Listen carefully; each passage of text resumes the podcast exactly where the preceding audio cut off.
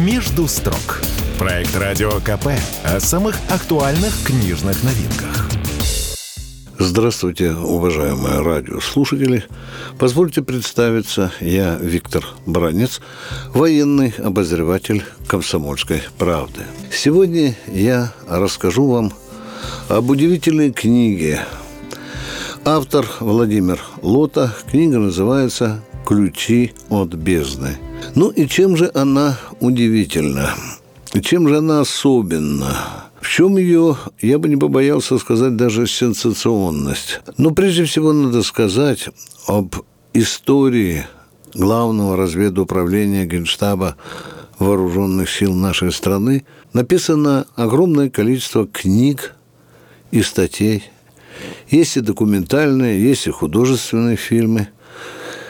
Так вот, в этой книге Владимира Лоты есть одна огромная и очень важная особенность. Она рассказывает о том, как советская военная разведка добывала атомные секреты в разных странах.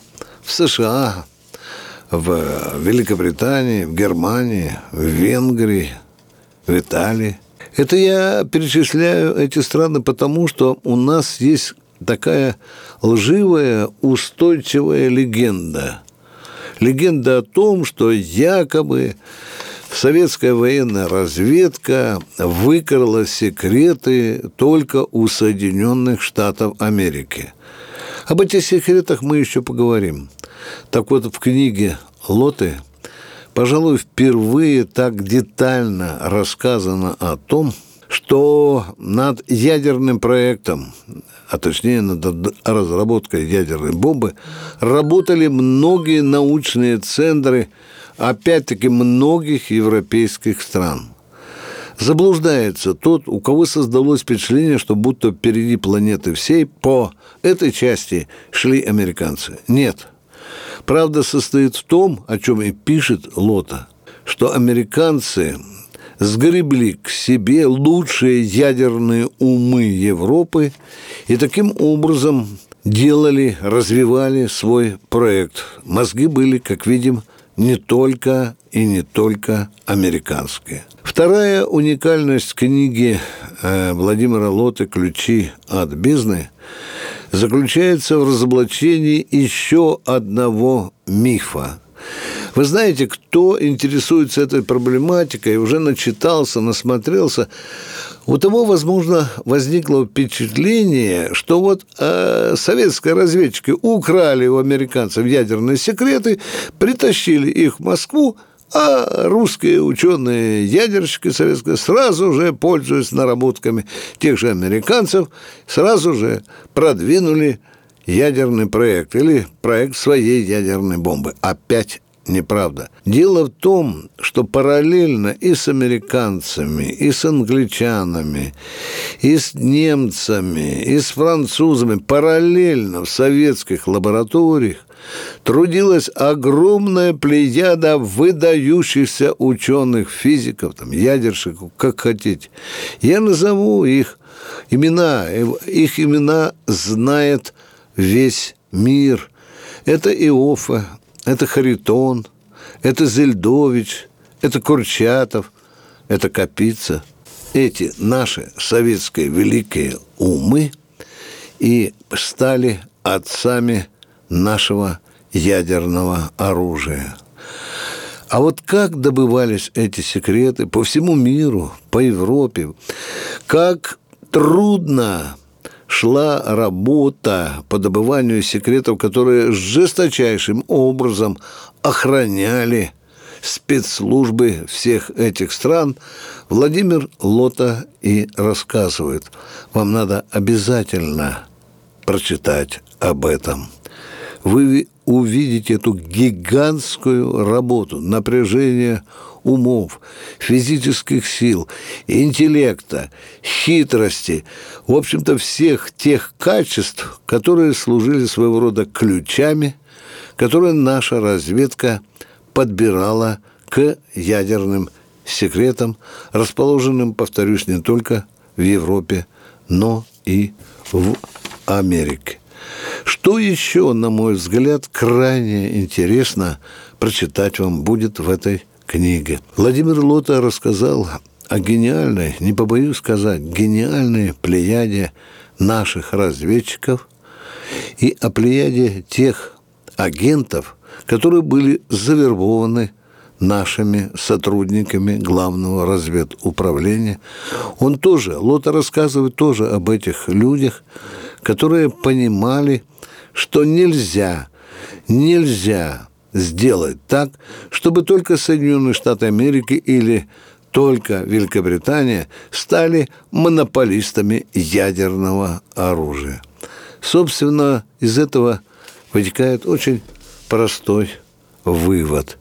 Если бы мы вовремя не обеспечили наших ученых недостающей информацией, мы вряд ли бы вследом за американцами обрели ядерную бомбу. И тогда бы мир стал бы монопольным под владычеством Соединенных Штатов Америки. Наша разведка, сотрудники главного разведуправления не допустили, чтобы установился ядерный монополизм Соединенных Штатов Америки. Я даже скажу вам гораздо больше. Если бы этот монополизм остался, то, возможно, бы не существовало уже ни Советского Союза, несовременной России. Почему я так говорю? Потому что именно сотрудники главного разведуправления в свое время, уже после Великой Отечественной войны, добыли секретные планы атомных бомбардировок Советского Союза.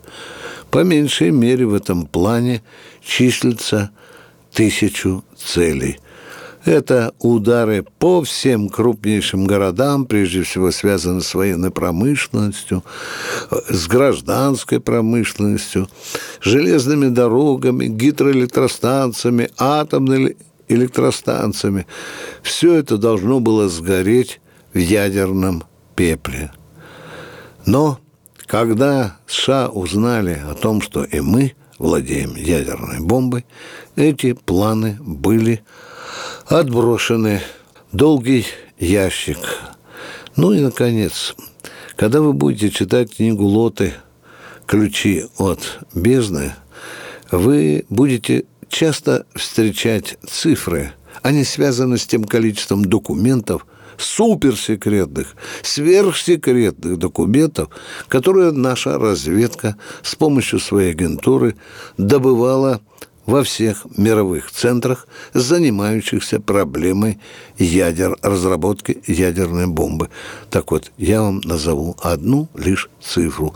11 11 тысяч совершенно секретных документов, добытых, как говорится, с пылу, жару, в американских, английских, французских ядерных центрах легли на стол командования главного разведуправления Красной, потом Советской армии. И благодаря этим сведениям мы обрели то оружие, которое сегодня уравновешивает положение дел в мире. Если вы часто задаетесь вопросом, а могли бы американцы на нас напасть? на Советский Союз, да даже на современную Россию, могли добояться, потому что у нас тоже есть ядерное оружие. То оружие, которое и обеспечивает нам безопасность. С вами был Виктор Баранец, военный обозреватель «Комсомольской правды». Я рассказывал вам удивите, об удивительной книге Владимира Лоты «Ключи от бездны». Книга выпущена издательством «Комсомольская правда». Спешите читать. Вы откроете очень много интересных страниц о нашей истории. А историю надо знать. Это важнейшая часть нашей общей и исторической культуры. Всего вам доброго. «Между строк» – проект «Радио КП» о самых актуальных книжных новинках.